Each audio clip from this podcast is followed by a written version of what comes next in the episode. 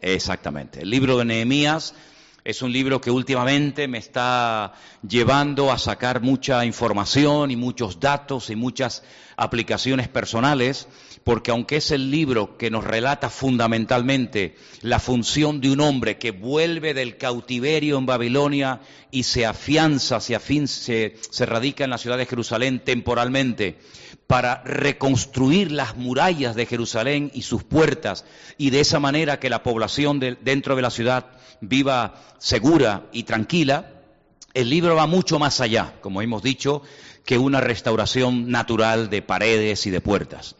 Nehemías, junto con otros personajes como por ejemplo Zorobabel, que era el gobernador de la ciudad, eh, Esdras, que era el sacerdote que les eh, compartía la palabra al pueblo en ese tiempo, pues eh, vemos que detrás de toda esta restauración física, natural de la ciudad de Jerusalén, lo que se pretende es restaurar las vidas. Mira, la gente se, esconde o se parapeta o se refugia detrás de, de, sus murallas, ¿vale? Puede ser el dinero, puede ser una religión, puede ser un estilo de vida, etcétera, etcétera. Pero lo que tenemos bien claro, y Nehemías lo tenía clarísimo, es que de nada iban a servir aquellas murallas a menos que hubiera una restauración interior en la vida de aquellas personas tenían que apartarse de ciertas y determinadas compañías y personas que los habían llevado a prácticas y a costumbres nada positivas. Tenían además que tomar la decisión personal de no volver a cometer los errores y las equivocaciones y los pecados que sus antepasados habían cometido y que por eso habían sido desterrados durante 70 años, nada más y nada menos que a Babilonia. Y no fue un tiempo agradable el dejar tu tierra, el ver cómo tu país es destruido, tu templo, tu familia, etcétera, etcétera, pues fue algo realmente muy triste y fue algo realmente muy amargo. Muchas personas, se sabe que cuando fueron al cautiverio no volvieron. Imagínate los que fueron ya con cierta edad, más 70 años de cautiverio, muchísimas personas eh, no volvieron, fueron llevados cautivas y murieron en el destierro, murieron en tierras lejanas. Otros habían nacido en Babilonia y no conocían Jerusalén, ni el templo, ni la gloria que tuvo antaño esa ciudad. Y el libro de Nehemías, ya digo, es un libro muy, pero que muy interesante.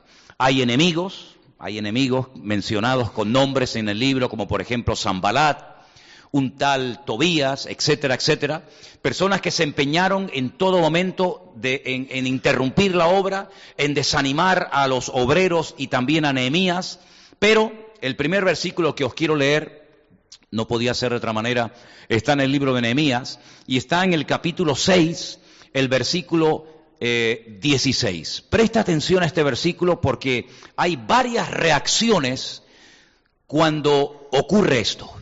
Versículo 16 dice, cuando lo oyeron todos nuestros enemigos, ¿qué fue lo que oyeron? Que el muro ya estaba terminado y sus puertas. Y el versículo anterior dice que todo lo hicieron en un periodo de 52 días. En 52 días aquella obra que nadie apostaba por ella, una obra ardua, una obra de levantar unas murallas inmensas que todavía algunos restos de esas murallas se pueden ver y tocar en la ciudad actual de Jerusalén, cuando oyeron todos nuestros enemigos que la obra había sido terminada, número uno, temieron todas las naciones que estaban alrededor de nosotros, número dos, se sintieron humillados, y número tres, conocieron que por nuestro Dios había sido hecha esta obra. Fíjense las tres cosas interesantes que ocurrieron cuando terminó la obra. Mientras construía, esto no sucedía. Cuando decidieron ponerse manos a la obra, esto no sucedió. Pero en el momento en el que la ciudad ya por fin está todo el perímetro de la ciudad bien cerrada, las murallas, eh, las puertas, etcétera, etcétera, dice que todas las naciones, todos los enemigos que vivían alrededor de ellos, Israel siempre ha vivido de toda la vida, desde los tiempos remotos, bíblicos, hasta hoy en día, siempre ha sido un país que ha estado rodeado de enemigos. Siempre, siempre ha sido así y siempre seguirá siendo así. Pues cuando ellos vieron que aquella obra, que en un principio era imposible terminarla, fíjate las tres reacciones, quiero volver a leerlas. Temieron, temieron, les entró el respeto, el temor, diciendo, cuidado con esta gente que cuando esta gente se pone manos a la obra no hay quien los pare. Segundo, se sintieron humillados. ¿Cuántos comentarios, cuántas risitas, cuántas burlas eh, habrán lanzado contra aquel pueblo, contra aquella gente, y ahora se sienten humillados por todas las barbaridades y por todas las tonterías que dijeron? Una de ellas, quiero recordarles, algunos de ellos, de los enemigos, decían, mira, este muro que ustedes están levantando, esto no se va a mantener en pie. Una zorra sube a lo alto del muro y lo tumba. Y ahora cuando lo ven terminado, cada piedra en su sitio, cada puerta en su sitio, con su respectivo nombre, el orden, ¿verdad? Son, tienen respeto y dice que se sintieron humillados. Y finalmente reconocieron, reconocieron, se dieron cuenta que fue Dios el que ayudó a esta gente, que eran pocos, porque el libro de Nehemías, lo leía hoy, dice que la ciudad era muy grande, las murallas estaban terminadas, las puertas estaban en su sitio, pero había un problema, había muy poca población. En ese momento había muy poca gente viviendo dentro de las murallas de Jerusalén. Por eso tenía que haber mucha coordinación y mucho trabajo en equipo, ¿verdad? Y tenían que estar pendientes porque como había tan poca gente para defender aquella ciudad, en cualquier momento los enemigos se animaban para volver a atacarles, ¿vale? Pero como ustedes saben que las Biblias tienen diferentes versiones, ¿vale? Yo he leído, y ustedes lo tienen ahí en la pantalla, este versículo, Nehemías 6, 16, según la versión que se conoce como Reina Valera. Pero tengo aquí en mi mano una Biblia que tiene una muy buena traducción. Es la famosa Biblia de las Américas. Yo se la recomiendo, si buscan otra versión de la Biblia en castellano. Y les voy a leer el mismo versículo, no me lo quites, déjalo ahí. Les voy a leer el mismo versículo, pero con otra versión. A mí por lo menos me ha ayudado mucho a entender un poco más este versículo. Dice así. Nehemías capítulo 6, versículo 16. Aconteció que cuando se enteraron todos nuestros enemigos y vieron todas las naciones que, estaba, que estaban alrededor nuestro, desfalleció su ánimo. Desfalleció su ánimo, ánimo, porque reconocieron que esta obra había sido hecha con la ayuda de nuestro Dios. Efectivamente, es humanamente imposible que todo el perímetro de la ciudad de Jerusalén, que es inmenso, en tan solo 52 días se pudiera terminar esta obra y decir, señores, esto está acabado, empezamos y terminamos la obra. Es humanamente imposible. Mira, yo creo sinceramente que con la maquinaria moderna que tenemos hoy en día los seres humanos, hasta sería muy complicado en tan solo 52 días construir estas murallas enormes que tú las ves en el día de hoy y te quedas sorprendido cómo es posible que hace miles de años, en tan solo 52 días, un pequeño grupo de personas que no eran profesionales de la construcción. Sabéis que el libro de Nehemías dice que participaron en la construcción gente que se dedicaba a hacer perfumes, gente que eran expertos en, la fabricación de telas. Sí, había todo tipo de oficios había muy poca gente profesional. De hecho, ni Nehemías era un arbañil, era copero del rey en Babilonia. Es un milagro que toda esta gente bien coordinada, bien unida, ¿verdad? Fueran capaces en 52 días de levantar esta muralla que, te repito, hasta el día de hoy, cuando ves las piedras, la anchura, que dice que tenía un espesor de 6 metros de ancho, unas rocas inmensas y una altura descomunal, la gente a su alrededor, los que no eran del pueblo de Israel, los que no adoraban al Dios de Israel, dijeron, esta obra no cabe la menor duda de que ha sido Dios, el Dios de ellos, el que les ha ayudado y les ha dado la fuerza y la sabiduría para poder terminar esta construcción. Ahora bien, hay un versículo en la carta de Pablo a los filipenses, esa carta que Pablo escribe desde una mazmorra en Roma, y leía hoy un versículo que nos va a ayudar bien a, darle una aplicación a este tema de las murallas de Jerusalén. Ese es el versículo. Os lo leo. Pablo dice a los filipenses, y por consiguiente a todos nosotros, estoy persuadido, esta versión de las Américas dice, estoy totalmente convencido, más o menos, eh, más o menos eh, es lo mismo, estoy persuadido, estoy convencido de esto, que el que comenzó en vosotros, la buena obra la perfeccionará Otra versión dice, la terminará hasta el día de Jesucristo. Yo creo que está bien claro el versículo, ¿sí o no?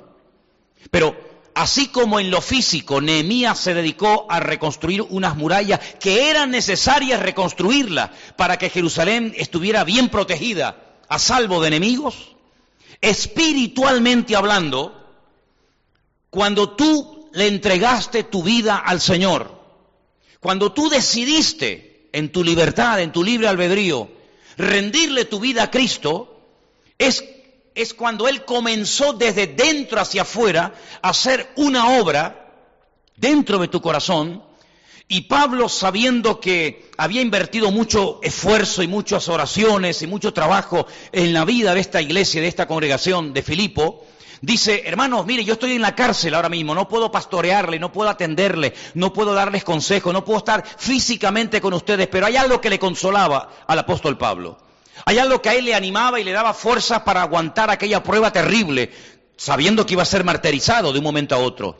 Y es que él decía, yo estoy convencidísimo, estoy persuadido, no tengo la más mínima duda que la obra que el Señor ha comenzado a hacer interiormente en la vida de cada uno de ustedes no se va a quedar a medias.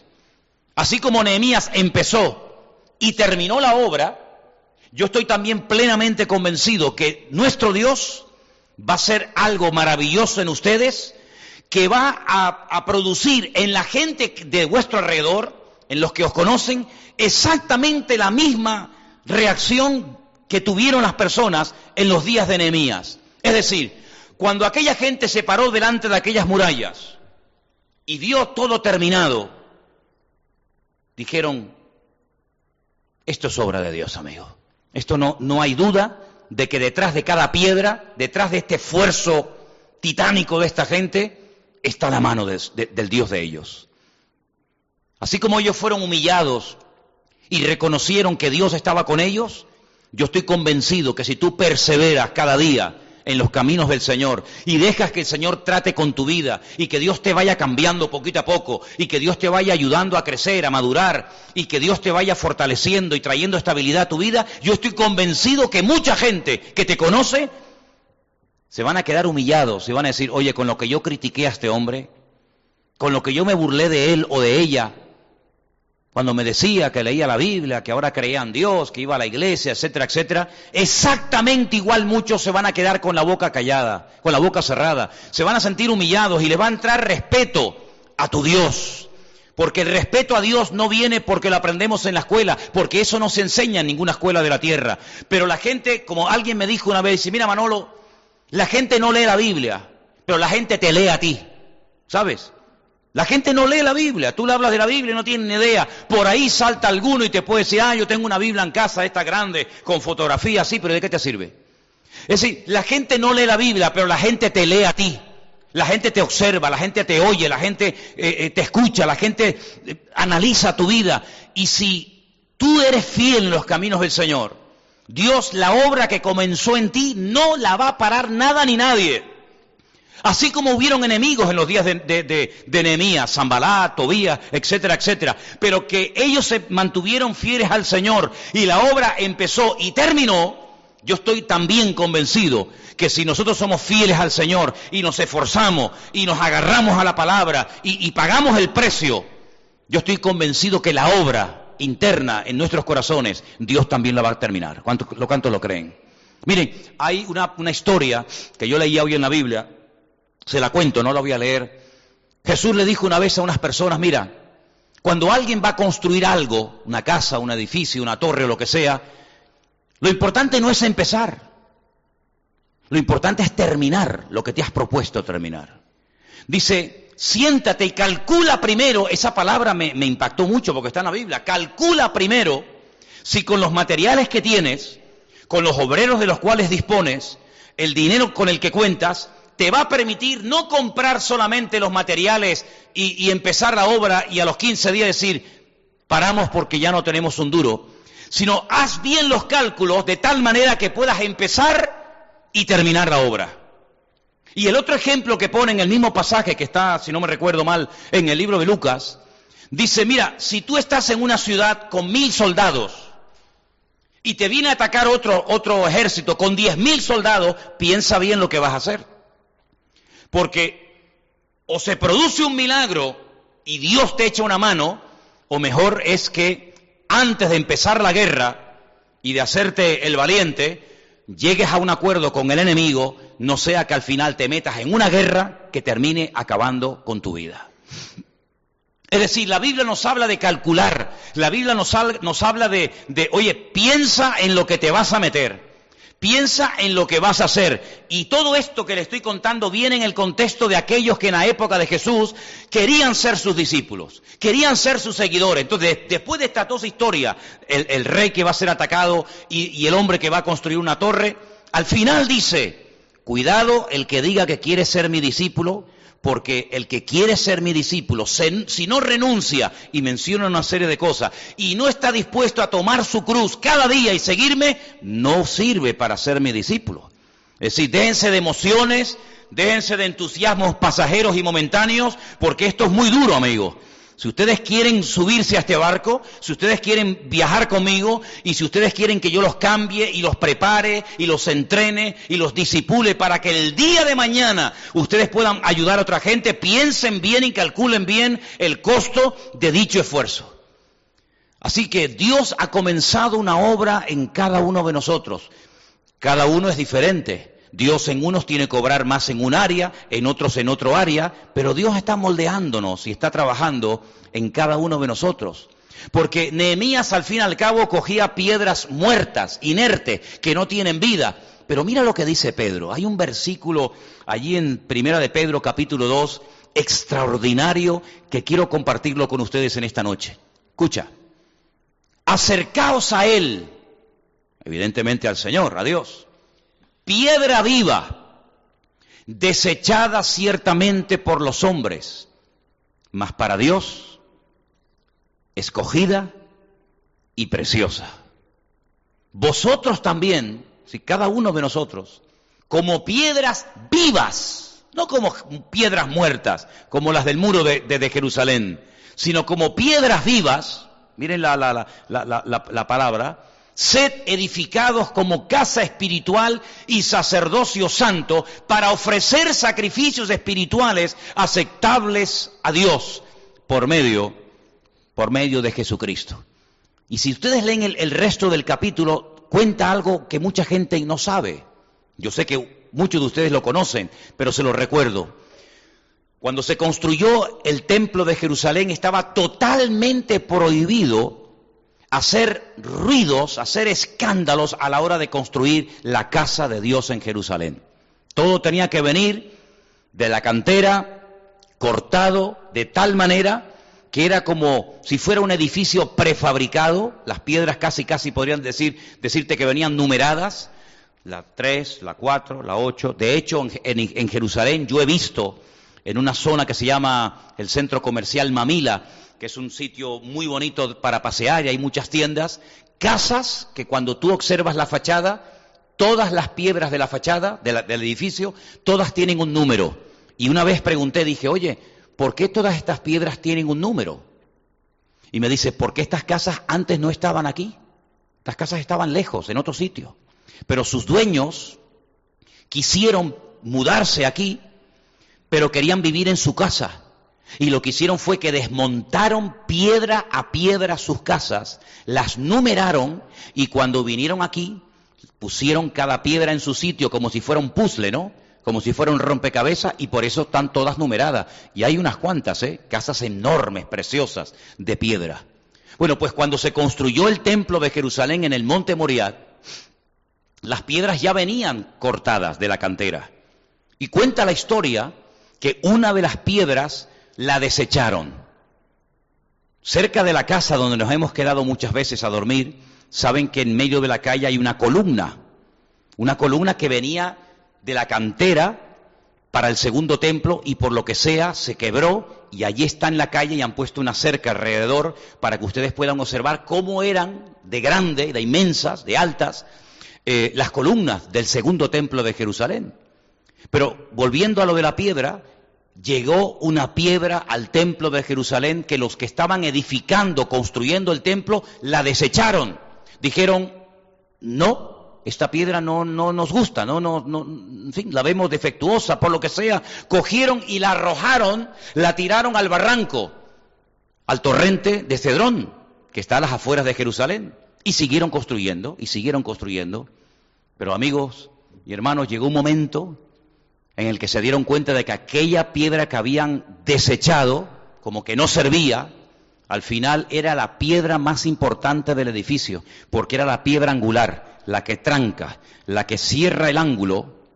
Y entonces, basándose en esa historia real de cómo se desecha la piedra del, del, ángulo y después tienen que bajar al barranco y subirla, reconociendo que se habían equivocado, de ahí se saca la siguiente moraleja o enseñanza. Así como ustedes en un momento determinado de la historia, desecharon la mejor y más importante piedra del templo de Jerusalén, lo mismo les pasó a mucha gente con la, con la vida del Señor Jesucristo.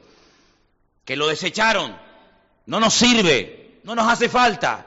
Yo sé vivir sin Dios, yo me busco la vida a mi manera, etcétera, etcétera, etcétera. Y al final se dan cuenta lo que dijo el mismo Señor Jesucristo, separados de mí, nada podéis hacer. Y después hemos tenido que ir clamando al Señor cuando estábamos en nuestra angustia. Desde la angustia invoqué al Eterno y Él me respondió, dice uno de los salmos más bonitos de la Biblia, el 118, ¿verdad? Y llegamos a Cristo destrozado y llegamos a Cristo hechos polvo y con vicios y con ataduras y, bueno, y un montón de historia. Y entonces Él nos, nos coge como cuando llegó Nehemías a la ciudad de Jerusalén, que aquello era un desastre, dice que durante varias noches paseaba con su caballo y había momentos que había tanta altura de escombros y de piedra que no había espacio ni siquiera para pasar montado en un caballo. De la misma manera, cuando muchos de nosotros vinimos a Cristo, vinimos rotos, vinimos hechos pedazos, pero el buen alfarero nos tomó tal y como veníamos, no nos desechó, sino que nos dijo, venid a mí, los trabajados y cargados, que yo os haré descansar, y ha comenzado a poner orden en nuestra vida, y a poner limpieza en nuestra mirada, y a poner orden en nuestra mente, y a poner en orden nuestras emociones, nuestro pasado, nuestro presente, y ha comenzado una obra impresionante en cada uno de nosotros, que si somos fieles al Señor cada día, Pablo decía desde la cárcel en Roma, estoy convencido que si el Señor comenzó en vosotros la buena obra, la va a terminar y la va a perfeccionar hasta el día de Jesucristo es decir, hasta que Él venga otra vez a buscarnos y a llevarnos a su presencia. ¿Cuántos dicen amén? Pero hay que dejarnos tratar por Dios, hay que dejarnos moldear por Él, no ponerle impedimentos para que podamos ser, cuando ya el Señor haya hecho una obra bonita y preciosa y estable en nuestra vida, que podamos, como cuando la gente miraba aquellas murallas de Jerusalén y se quedaban con la boca abierta, humillado, que le entraba respeto, que le entraba temor de Dios, reconociendo que esto ha sido obra de Dios, que cuando te vean a ti digan, madre mía, menuda obra, menudo cambio Dios ha hecho en esta familia, en este matrimonio, en este joven, en esta mujer, en este hombre que de lo que era a lo que es, no hay punto de comparación. La ciudad de Jerusalén fue destruida muchas veces y muchas veces fue puesta otra vez en, orden. Y hay fotografías de cuando Jerusalén, ¿verdad?, estaba prácticamente abandonada y aquello era una cueva de, de, animales salvajes hasta que se llegó otra vez y se volvió a reconstruir la ciudad. Y yo cuántas veces he dicho, y no me cansaré de repetirlo, que lo natural es un reflejo de lo espiritual. Así como se puede reconstruir una ciudad, así como se puede reconstruir una casa, así como se pueden reconstruir muchas cosas y coger un cuadro que está deteriorado por los siglos y, coger la fachada de una gran catedral que está hecha polvo y que está por, eh, con esa erosión y, con problemas de, derrumbe por, por, el clima o por la polución o por lo que sea y cuando terminan la obra y te quedas frente a ella es algo imponente lo que los restauradores han hecho, yo creo que tenemos el mejor restaurador de todos los tiempos, y es nuestro Señor Jesucristo. Por eso creemos que el Evangelio es poder de Dios para salvación, porque lo que hace Dios en la vida de las personas no lo puede hacer absolutamente nadie.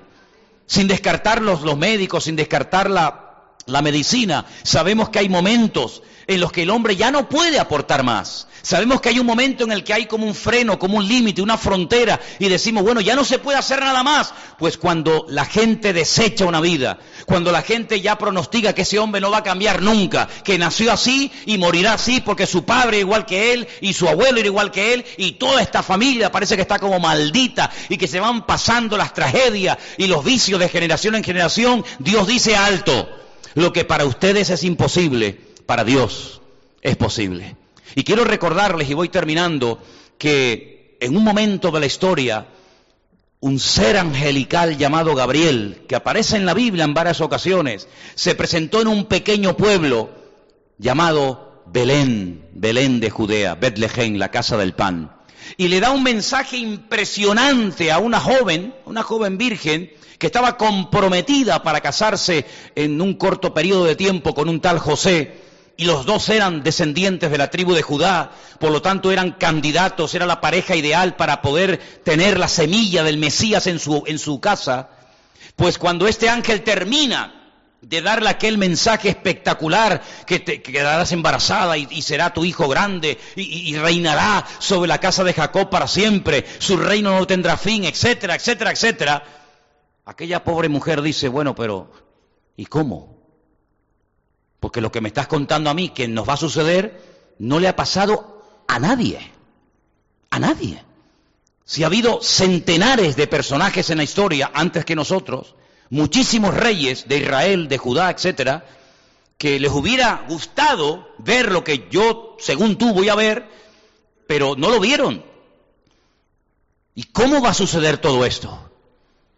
Y este ser angelical le dice, lo que es imposible para los hombres, es posible para Dios. Todavía sigue habiendo en el siglo XXI, parece mentira, cosas imposibles para, para la mente humana.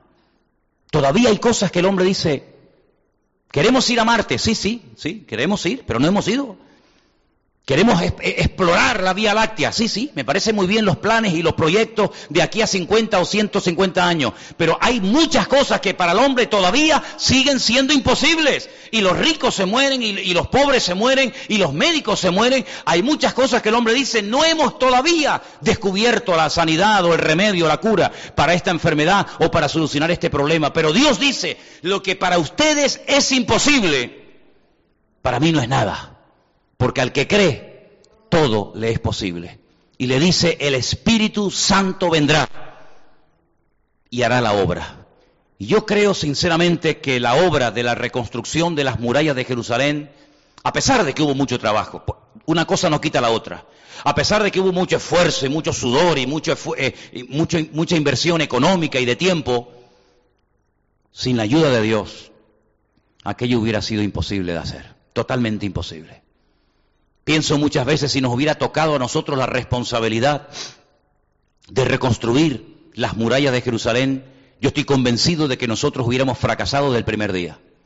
Porque no hubiéramos sido jamás capaces, nosotros, seres humanos normales, que no somos expertos en construcción ni, ni en nada de eso, construir unas murallas. Y allí estaban los niños, las mujeres, las familias enteras. Uno construye un trocito, el otro otro trocito, y tú construyes de aquí para allá. Y hay ejemplos. El libro de Nehemías tiene muchas cosas que enseñar. No hay ejemplos de gente que terminaba su trozo y decían, bueno, yo ya terminé lo mío. Ahora me voy a ayudar a aquella familia de la otra parte de la ciudad, que son poquitos, y, y dice que iban y se iban a ayudar a otra gente.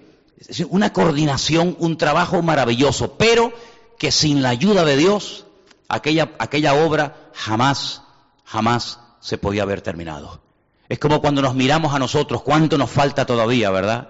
Cuántas cosas tenemos que superar y cambiar y, y aprender y cuánto todavía de, inmadurez o de, o, o de, superficialidad puede haber en nuestra vida. Y decimos, Señor, es imposible, yo no, yo no veo que en este área vaya a cambiar o, o aprender, pero lo que es imposible para nosotros es posible para el Señor. Yo quiero que oremos en esta tarde y si a ti te interesa esto, le pidas al Señor, Señor, trabaja en mi corazón, cambia mi vida. Hay muchas cosas que tienen todavía que ser derrumbadas, otras tienen que ser edificadas. Pero si tú te mantienes agarrado fielmente a los caminos del Señor, lo que, lo que tú ves hoy, un imposible, el Señor lo puede convertir en algo poderoso para que tú y los tuyos y los que te rodean reconozcan que es el Dios Todopoderoso el que te está cambiando y te está bendiciendo. Amén, hermanos. Te damos gracias, Dios mío, en esta noche, porque tenemos un Dios todopoderoso que no lo limita nada ni nadie. Y por eso clamamos a ti, para que tú sigas obrando, cambiando nuestras vidas, para que tú sigas perfeccionando la obra que un día comenzaste en nosotros. Y podamos, Señor, como en los tiempos de Nehemías, asombrar al mundo, a los que nos conocieron antes de seguirte a ti, dejarlos asombrados con la boca abierta al ver el cambio tan maravilloso y espectacular que tú has producido en nuestras vidas. Gracias te damos porque sabemos que lo que tú comienzas, tú lo terminas y nada te va a detener. Sigue obrando en nosotros, síguenos ayudando cada día a crecer, a madurar, a fortalecernos y te daremos a ti siempre toda la gloria y la honra. Te lo pedimos en el precioso nombre de Jesús. Amén y amén. Vamos a ponernos de pie en esta noche, queridos hermanos, y vamos a cantar esta canción que tenemos por aquí por la lista. Levanto mis manos.